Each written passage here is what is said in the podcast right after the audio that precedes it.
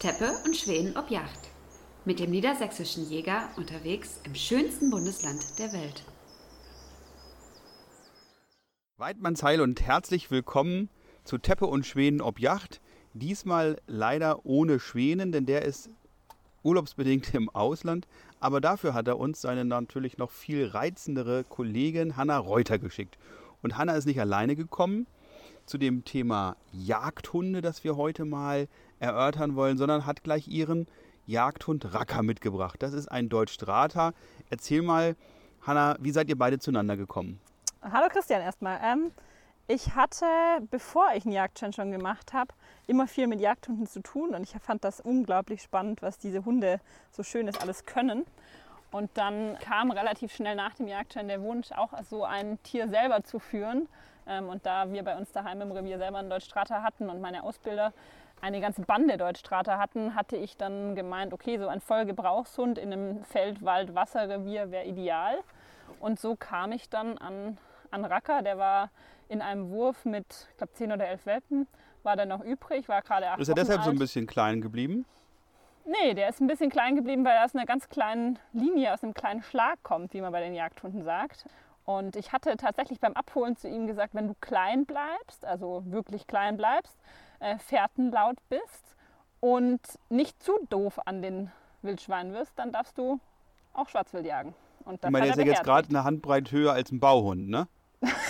Handbreit höher ist übertrieben, der ist voll im Maß. Ne? Der ist quasi am unteren Maß eines Deutsch Strata, der hat 62 cm Schulterhöhe oder wie man auch sagt, Welche Widerrisshöhe. 62 Zentimeter meinst du da? Die nach oben, nicht die in der Länge, Christian. ah ja, okay. Ja. Dein Deutsch Kurzer wird vielleicht mal größer, aber ich bin genau so froh, wie er ist, dass er so klein geblieben ist. Gut, dazu kommen wir ja gleich nochmal zu meiner deutsch-kurzer Hündin Quitte. Äh, ganz lieber Hund, mit dem ich vorhin auch schon wieder viel Spaß haben durfte. Aber erzähl mal, was hat dich motiviert, also diesen Deutsch-Drata zu nehmen? Und was motiviert andere, zum Beispiel einen kleinen Münsterländer oder einen Teckel oder einen Weimaraner zu nehmen? Oder so eine Trend-Hunderasse wie Magier Wischler. Ich hatte auch mal einen wunderschöner Hund, auch jagdlich wirklich zu gebrauchen. Wo sind da die Motive? Also die, das Motiv für den Jagdhund sollte eigentlich immer das Revier sein, in dem man auch jagt, äh, weil davon abhängig sind ja auch die Einsatzmöglichkeiten, die die Hunde mitbringen. Und wir haben in Deutschland über 100 anerkannte Rassen, die vom JGV gezüchtet sind, die für alle möglichen Einsatzgebiete, ob habe ich jetzt eine große Wasserjagd, wo ich den Hund viel zum Apportieren einsetzen muss, habe ich jetzt eine reine Waldjagd, wo der Hund vielleicht mehr stöbern und Schweiß machen muss, möchte ich mit dem Hund unter der Erde, also Baujagd betreiben. Und dann brauche ich natürlich was, was auch in den Bau passt und aus der Rassegruppe stammt. Und das ist erstmal das Wichtigste, dass man guckt, wofür brauche ich den Hund überhaupt? Und was lassen auch meine Lebensumstände zu?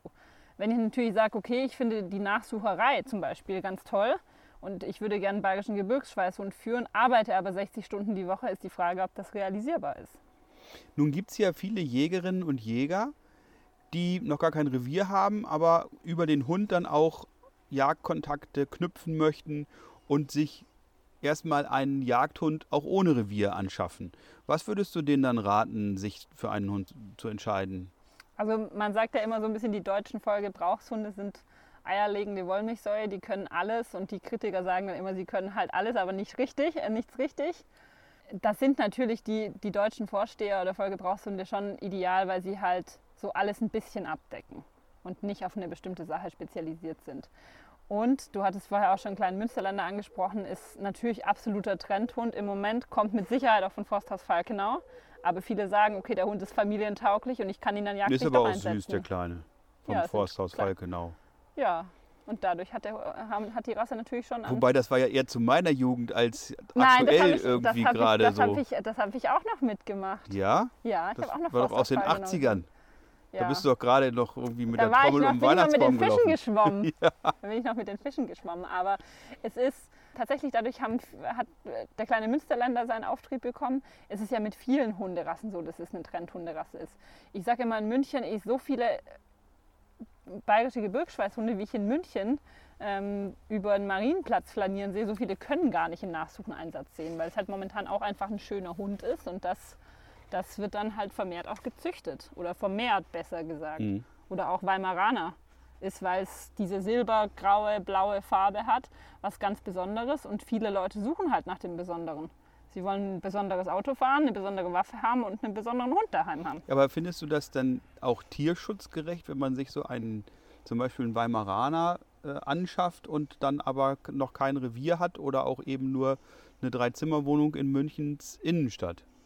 Nee, es ist natürlich, tierschutzgerecht ist immer die Frage, ne? was machen die Leute mit den Hunden? Aber es ist, ein Weimaraner wurde dafür gezüchtet, dass er auch das Forsthaus verteidigt. Und die wenigsten Leute können damit umgehen, dass der Hund auch einen Wachtrieb hat. Also um jetzt mal vielleicht kurz die Hörer zu informieren. Die Hanna ist also die meiste Zeit damit beschäftigt, ihren Racker davon abzubringen, dass er irgendwelche In den Dinge Teich hier springt. anstellt. Also wir sitzen hier auf dem Steg an meinem Teich und quasi auch über dem Teich. Und der Racker findet es natürlich toll, dass hier die Goldorfen und andere Fischlein umherschwimmen und möchte die beobachten. Und Hanna versucht ihn jetzt krampfhaft davon abzubringen. Dabei ist es ja gar kein junger Hund mehr, sondern der ist ja auch schon fünf Jahre alt. Genau, aber der Und- Hund findet Fische unglaublich spannend. Ja, und du bist jetzt damit beschäftigt, mir zu zeigen, dass du doch die Herrin eigentlich über den Hund bist. Und er zeigt mir eigentlich, dass es doch vielleicht ein bisschen anders ist, oder? Mm, Nein, ich bin schon die Herrin über den Hund, aber was er deutlich, äh, deutlich merkt, ist, dass es hier gerade extrem spannend ist. Ähm, und wir waren heute. Kaka, findest du das hier auch spannend? Kraka findet es hier unfassbar spannend. Ja. Vor allem Christian hat vorher gesagt, dass äh, der Hund ihn auf gar keinen Fall anspringen darf, wenn er im Teich war. Und ich Guck mal, jetzt glaube, möchte Racker auch noch was sagen Ja, und und kommt ich glaube, schmusen. dass Das ist also ein richtiger das- Jagdhund. ich glaube, dass er unbedingt das durchsetzen möchte, dass er dir doch nachher noch nachts auf den Schoß springt. Ah ja. Aber das wollen wir natürlich Also nicht. jedenfalls sieht man daran, dass es mit der Erziehung und dem Lehrbuch und dem Vorführeffekt alles solche Dinge sind. Um jetzt nochmal zum Thema zurückzukommen, lass doch einfach den Hund mal so ein bisschen hier rumlaufen. Der kann ja auch mal ins Wasser gehen, wenn er mich danach nicht anspringt. äh, auf jeden Fall, was würdest du den Leuten raten, die jetzt noch kein Revier haben, sich für einen Hund ganz konkrete Hunderasse anzuschaffen? Da ist aber auch wieder die Frage, was wollen die Leute nachher mit dem Hund? Na, also jemand, der keine Stöberjagd betreiben will, ist vielleicht mit dem deutschen Wachtelhund oder einer Bracke fehl am Platz. Ähm, jemand, der sagt, okay, ich habe zwar kein Revier, bin aber viel auf Drückjagden. Für den ist natürlich dann doch ein Stöberhund das Idealere. Es ist dann natürlich auch immer so die Frage, was ist in der Familie kompatibel? Ne? Ähm, ich höre ganz oft das Argument, ja, ich würde ja so gerne einen anderen Hund führen, aber meine Frau oder meine Kinder, die wollen halt einen Dackel zum Beispiel. Deswegen muss ich mir jetzt einen Dackel Sind kaufen. süß, oder? Sind ja auch süß und ich habe ja selber einen Dackel, Belzebub, das mein kleines Herzstück ist. Das ist die Woche jetzt gerade nicht dabei, aber äh, ich sage immer, ein Dackel ist, sind super Hunde, aber eigentlich sind es gar keine Hunde, sondern Zustände. Und damit muss man auch klarkommen. Es sind halt kleine Charakterköpfe, die dazu gemacht wurden, unter der Erde alleine zu entscheiden und mit Fuchs und Dachs zu kämpfen. Und damit, das darf man jetzt nicht mit einem Labrador vergleichen, der unglaublich. Racker geht jetzt ins Wasser, man Racker geht jetzt ins Wasser und hat endlich seinen Willen bekommen. Jawohl, Racker, das ist ein Ah. sauberes Gewässer, da kann man schön drin schwimmen. Bei den Temperaturen ist es ideal zu schwimmen. Jetzt, Racker hat ja eine große Vorliebe für Fisch. Ja, und der Hund geht sogar freiwillig ins Wasser, ohne dass man ihm sagt, er soll ins Wasser gehen. Und schwimmt Ja. sogar unterm Steg durch. Und jetzt hat er den, den ganzen Rücken voller Entenflott. Ah, super, ganz toll. Also dein, wir waren bei deinem Dackel Belzebub. Genau, Belzebub ist auch jagdlich ausgebildet. Ich führe ihn tatsächlich auch zur Baujagd. Apropos Dackel, darf man auch Dackel sagen, wenn man Jäger ist, oder muss man dann eigentlich Tackle sagen? Also ich bin da ziemlich schmerzbefreit. Ich sage da auch Dackel dazu. Ich rufe diesen Hund auch konsequent Dackel, wenn er mich nervt ähm, und nenne ihn dann nicht mehr bei seinem Namen. Aber viele legen da schon noch Wert drauf, dass man Tackle sagt. Aber es ist das Gleiche. Auch Dachshund ist das Gleiche. Kann man alles sagen. Kann man eigentlich alles sagen. Ist auch weitgerecht. Mit AI Ich oder würde- mit EI. ich- Also man darf auch Dackel sagen? Oder Ja, man muss darf schon auch man? Dackel sagen. Darf man. Meiner Meinung nach schon. Also jedenfalls, die sind ja auch ganz süß. Und dann gibt es so Zwergteckel und Kaninchenteckel. Und Ich, ich sage ja immer, dass, die dass kann man dann mit in den Ansitzsack stecken, wenn man nachts draußen kalte Füße bekommt oder das so. ist, das ist tatsächlich was, was ich im Winter sehr gerne mache beim Fuchsansitz, dass der Dackel im Ansitzsack unten auf den Füßen liegt. Ich finde es immer wieder erstaunlich, dass dieser kleine Hund dann da drin nicht erstickt, aber offensichtlich braucht ein Dackel keine Luft. Wahrscheinlich, weil du die Füße gerade frisch gewaschen hattest. Ja, wahrscheinlich, wahrscheinlich. Vielleicht wäre das bei anderen Leuten anders. Aber das ist natürlich schon was Praktisches. Und so ein kleiner Hund mit auf dem Hochsitz ist immer ein Wildanzeiger. Also Aber es geht auch keine. Witterung von ihm aus? Also du hast schon mal mitbekommen, dass so ein Nein. Hirsch dann gesagt hat, nee, hier riecht es irgendwie nach Teckel oder Dackel oder ja, wir haben ja bei Dachshund? uns im Süden nicht so viele Hirsche, aber so an sich merkt das Wild davon nichts. Also ich denke, dass es auch, weil es oben ist, solange es die Menschenwitterung nicht mitbekommt, bekommt es eigentlich die Hundewitterung auch nicht mit. Mhm. Und das ist natürlich was Schönes, wenn der Hund mit auf den Hochsitz kann.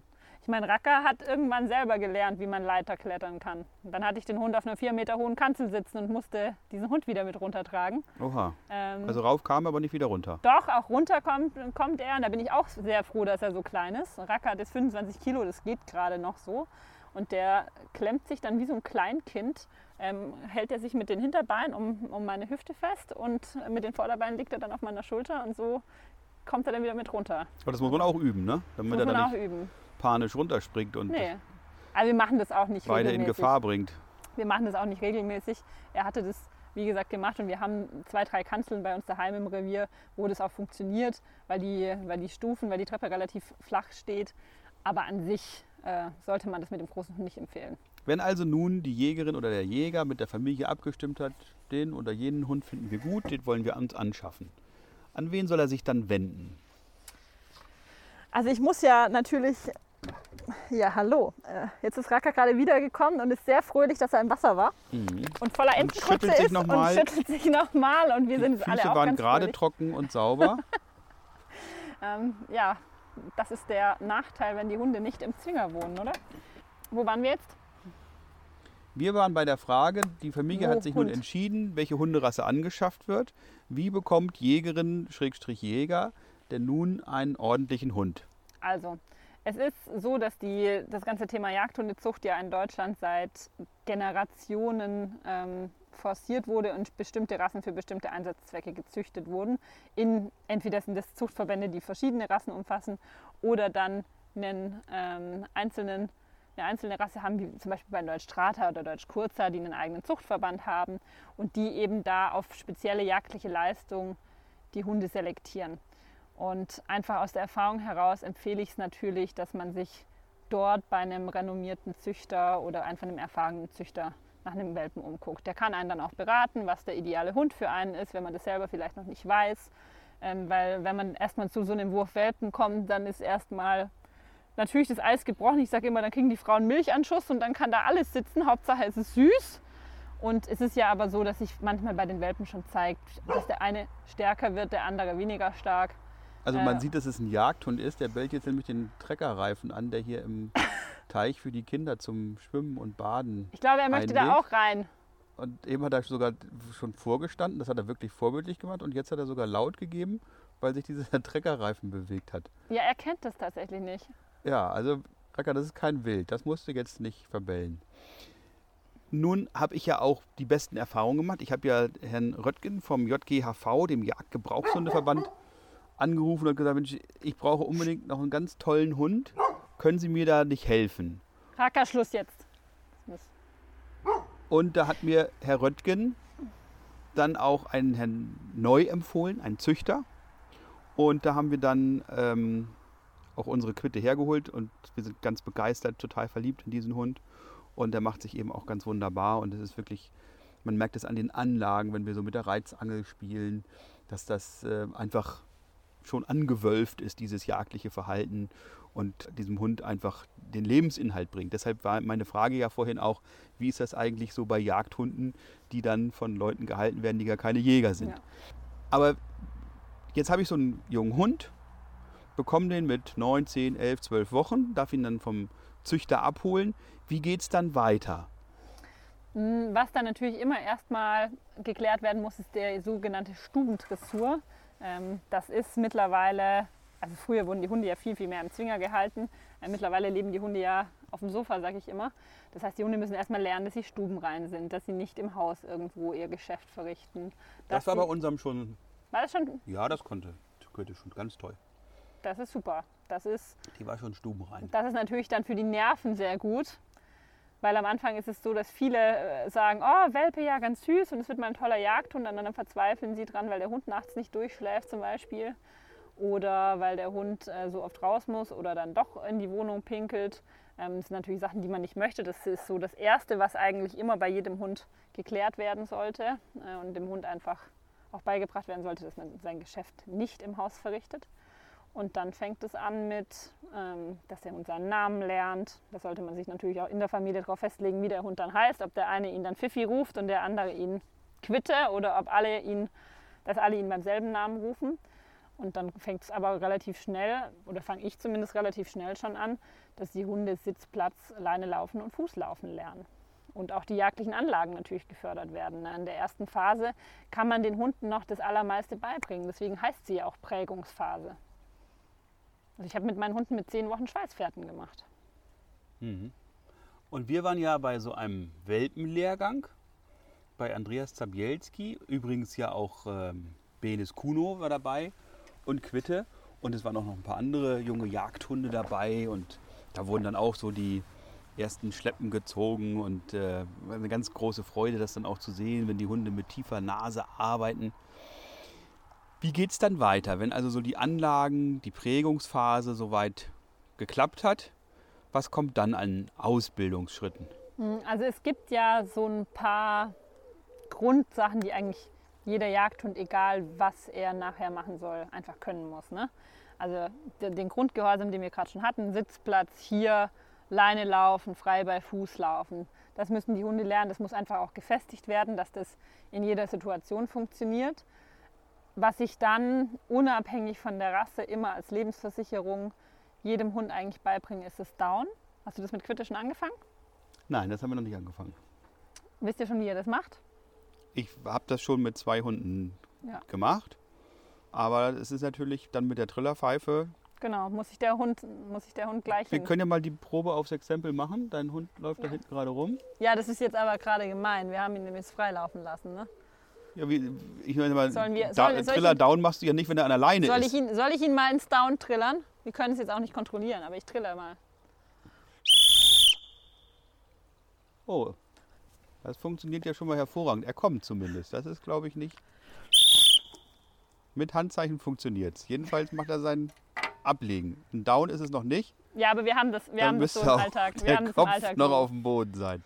Wir haben das im Alltag so. Mir war das Down ziemlich wichtig, dass der Hund halt lernt, dass er nicht oder dass er nicht überfahren wird. Ne? Das, wir haben bei uns ziemlich viele Straßen daheim. Und für mich ist das Down immer absolutes Abbruchssignal. Raka, komm hier. Komm hier. Also bei mir ist das so, dass ich meine Hunde nicht mit so sehr Kopf. mit Pfeife ausgebildet habe, sondern eher so mit Handzeichen. Ja. Und Sitz ablegen, also statt Platz sage ich halt ablegen. Und Down dann eben mit entsprechenden Handzeichen gemacht habe. Ja. Und das finde ich auf Jagden wichtig, dass man also da nicht viel Lärm Warte, machen muss, um nicht Pause. auf sich aufmerksam zu machen. Was der Hund jetzt hat? So, jetzt muss der Hund sich erstmal ergeben. okay. Hm, der hatte wohl was Falsches gefressen. Oder gerade zu viel Wasser getrunken. Nee, da kam was Gelbes raus. Hast du das ihm gegeben? Nee, gar nichts. Ja, hier ist heute eine große Lehrstunde in Sachen Hunde. Kotzende Hunde habe ich jetzt auch nicht oft. Ähm, ich mache natürlich nachher Christians Garten sauber. Aber wahrscheinlich, wahrscheinlich zeigt der Hund das, was Frauchen hier von der Situation gerade denkt. Nein, ja. so schlimm ist es mit dir auch nicht. Ah ja. Gut, so schlimm ist es mit dir auch nicht. Ich dachte, du würdest das jetzt anders relativieren, aber ich habe es verstanden. aber lass uns jetzt nochmal bei der Hundeausbildung bleiben. Also wir haben jetzt den jungen Hund und wollen ihn also nicht nur die Grundprägung lernen lassen, sondern er soll zum Beispiel apportieren, Genau, das, das Er soll sicher eine Fährte arbeiten. Er soll Standruhe haben. Er soll schussfest sein. Wie machst du das? Oder wie hast du das bei deinen Hunden bisher gemacht? Also das ist ja jetzt ein ganz ein sehr komplexes Thema. Wenn wir das jetzt alles ausführlich ausführen, sitzen wir noch übermorgen hier. Ähm, worauf wir aber vielleicht noch. Mir fällt es manchmal ganz leicht, mich kurz zu fassen. Ja, ich bin eine Frau ja, das ist ja das ein Vorurteil. Ne? Also es gibt auch Frauen, die sich sehr kurz fassen können. Vielleicht kannst du dich zumindest bemühen, dich mal mich, kurz zu ich fassen. Ich kann mich bemühen, ja. Ähm, also das Grundprinzip, was über allem steht, ist eigentlich immer, ohne Gehorsam geht gar nichts in der Jagdhundeausbildung. Ach so, in der Jagdhundeausbildung. In der Jagdhundeausbildung. Mhm. genau so ist das. Und das ist natürlich der große Vorteil auch bei den ganzen Fächern, wie du sagst, schon Standruhe etc. Ne? Wenn der Hund weiß, dass er neben einem sitzen oder abliegen soll äh, und dabei die Klappe halten muss, dann ist es egal, ob da jetzt geschossen wird, ob da jetzt wild vorbeiläuft oder ob da, ob da irgendwas anderes passiert.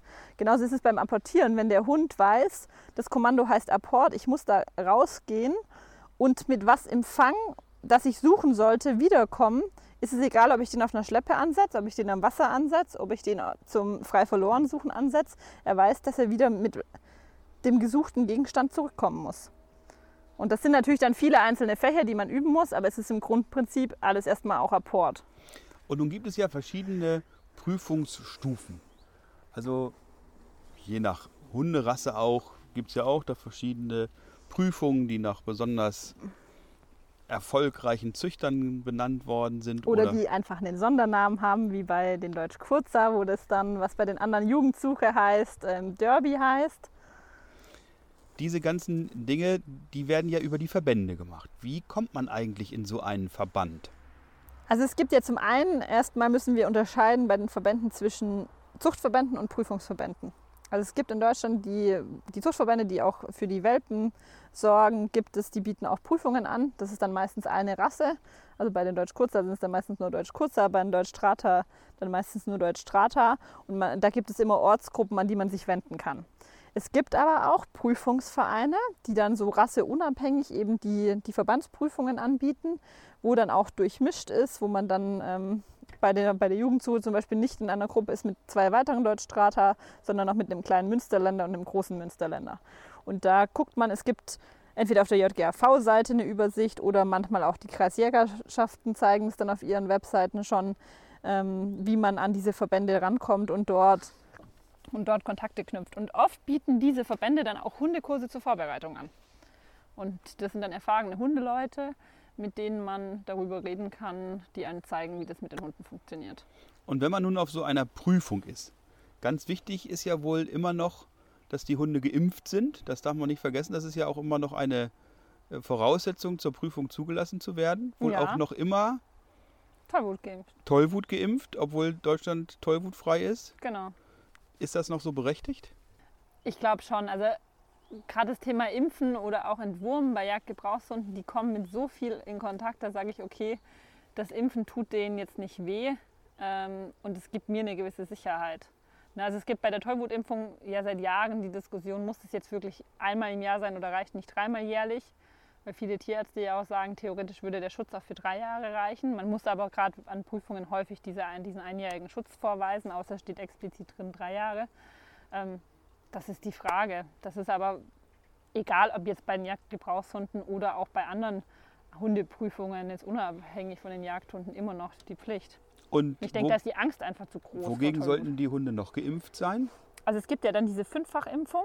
Weißt du, was das heißt, die Abkürzung? Wir haben es alle im Jagd schon mal gelernt. Na, sag's mal. Es ist, oh, Christian. Komm, jetzt kannst du glänzen. So, Hanna, die fünf Impfungen. Also, ähm, die Hunde müssen gegen Tollwut geimpft sein, das hatten wir ja gerade schon. Dann Staupe ist bei den Jägern auch immer wieder ein Thema. Dann Parvovirose, das haben tatsächlich immer mal wieder auch gerne die Welpen. Gibt es verschiedene Formen davon und sollte man auch dringend impfen lassen, weil es den Hunden richtig dreckig geht, wenn die das kriegen. Dann Leptospirose ist empfehlenswert zu impfen und Hepatitis. Leptospirose ist tatsächlich auch was, was bei Jagdhunden immer wieder vorkommen kann.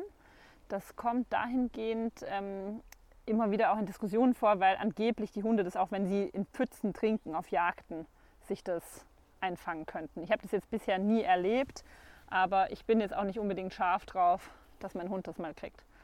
Und was natürlich das andere ist, ähm, sind die Entwurmungen. Weil was die zum Beispiel, wenn die viel Kontakt haben, auch zu Raubwild alles kriegen können, ist schon beachtlich. Und da gibt es auch Empfehlungen. Also man sagt ja so alle drei, drei bis vier Mal im Jahr Entwurm. Es gibt aber auch Empfehlungen bei Jagdhunden, gerade im Winter alle vier Wochen zu entwurmen. Ja. Nun haben wir ja hier auch Probleme hin und wieder schon gehört im Nachbarkreis. Oh. Raka, jetzt bist du hier doch nass mit deinem Fang an meinem Aufnahmegerät. Bart. Dein Bart an meinem Bart. Jedenfalls haben wir ja im Nachbarkreis auch schon die Aujetzkische Krankheit gehabt. Ja. Das ist ja auch ganz furchtbar, wenn Hunde da irgendwie an die Sauen kommen. Da können sie ja schon von wenigen Tropfen Schweiß Sterben. oder Speichel zu Tode kommen. Ja. Und Was- wir können nicht dagegen impfen. Man kann nicht dagegen impfen. Nee, man kann nicht dagegen impfen. Also es gibt immer wieder eine Diskussion, dass es wohl in Belgien oder England einen Impfstoff gibt, aber der ist in Deutschland nicht zugelassen. Da kommen wir auch nicht ran. Und der wirkt wohl auch nicht gegen alle Stämme. Das Risiko, dass ein Hund aber eine Sau mit Aujetski kommt, ist jetzt im Vergleich zu dem Risiko, dass der Hund von einer Sau geschlagen wird und das nicht überlebt oder dass der unter einen Zug oder unter das Auto kommt, deutlich geringer. Also ich sage, natürlich kann das passieren und man hat dann auch schon ein schlechtes Bauchgefühl in Gegenden, wo man weiß, dass vermehrt auf Aujetski getestet wurde. Ähm, aber ich glaube, das Risiko an sich ist prozentual deutlich geringer. Nur eins muss einem klar sein, wenn der Hund eine Aujetski-Sau kommt, platsch ist es im Wasser. Ähm, Ja, die Fischlein reizen ihn doch. ja, Raka apportiert auch Fische. Vielleicht war er in seinem vorigen Leben doch mal ein Fischotter. Wir wissen es nicht. Oder ein Otterhund. Es gibt auch Otterhunde. Ja, die gibt es hier im Nachbarkreis, nämlich in Hankensbüttel. Da gibt es das Otterzentrum und da gibt es auch Otterhunde. Ja, siehst du? Vielleicht wollte Raka auch Jetzt, ein wo er so Otterhunde nass werden. ist, sieht er auch fast aus wie so ein Fischotter. ich hab, an der Stelle, wo er jetzt gerade schwimmt, habe ich neulich mal einen aufgenommen. Ah, vielleicht. Ein Fischotter. Ja, der macht der gleiche, die gleichen Geräusche. Das ist doch mindestens eine Seelenverwandtschaft. Raka ist ein Fischotter. Also diese Impfung sollte man auf jeden Fall machen. Wie ist das eigentlich bei allen Dingen, die so Zecken übertragen können? Kann man da die Hunde auch schon impfen gegen Hirnhautentzündung oder Borreliose? Ähm, gibt ja aber bei den Hunden, was, was Zecken angeht, echt richtig viel Krankheiten, die böse sein können.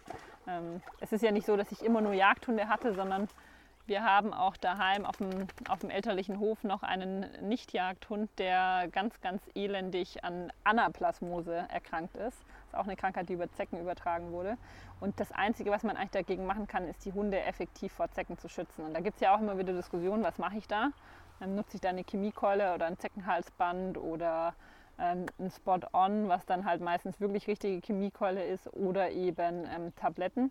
Und ich sage da aber mittlerweile, ne, dass lieber der Hund kriegt was, dass er gar, gar keine Zecken an ihn dran gehen, wie dass der Hund nachher so eine Krankheit hat wo, und dann womöglich nie wieder davon wegkommt. Also was empfiehlst du da ganz konkret gegen Zecken? Also ich habe meinen Hunden jetzt die letzten Jahre immer Pravecto gegeben. Das wird natürlich in den Medien auch oft verrissen, aber die Frage ist halt, was kann ich geben, ohne dass es irgendwo über ne äh, Nebenwirkungen berichtet wird.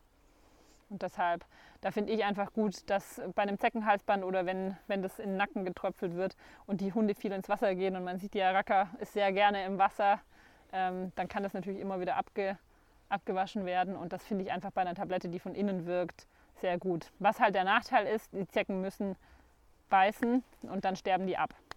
Das ist natürlich ein Problem. Okay, und bei den Zeckenhalsbändern, da ist es eben was anderes. Da saugen die sich gar nicht erst fest, oder? Genau, da gehen die gar nicht dran. Ich hatte das dieses Jahr im Frühjahr, weil es äh, schon extrem viele Zecken hatte, ähm, mit dem Racker mal ausprobiert mit einem Zeckenhalsband von, ich glaube, Seresto hieß das.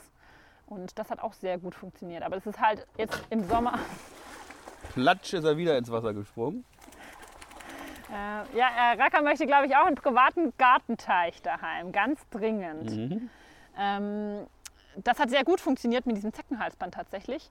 Mal gucken, vielleicht ist es für die Zukunft auch noch eine Alternative.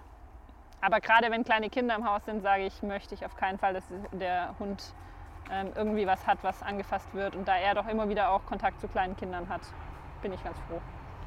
Auf jeden Fall wollen wir mit unseren Hunden ja zusammen leben, zusammen Und vor allem Jagen? zusammen jagen. und gemeinsam Freude haben. Und deshalb müssen wir sie natürlich genauso behandeln wie uns selbst, denn der Gesundheitsschutz unserer Hunde ist dann auch irgendwann unser eigener Gesundheitsschutz. Ja. Denn wir kennen ja Zoonosen, also Ti äh, Krankheiten, die von Tieren auf Menschen übertragen werden können und andersherum. Und insoweit ist der regelmäßige Besuch beim Veterinär dann auch entsprechend wichtig, damit der Hund gesund bleibt und sich der Mensch freut. Genau. Und insofern möchte ich nochmal sagen, ich habe mich heute sehr gefreut darüber, dass du gekommen bist mit deinem Racker. Ich glaube, Racker hat sich auch gefreut. Raka hat sich vor allem über diesen Teich hier immens gefreut. Ich hatte auch bisher noch keinen Hund, der direkt vom Steg in den Teich so Bauchklatschermäßig reingesprungen ist. Das war heute eine Premiere und ganz herzlichen Dank euch beiden dafür und bis zum nächsten Mal. Horido. Horido.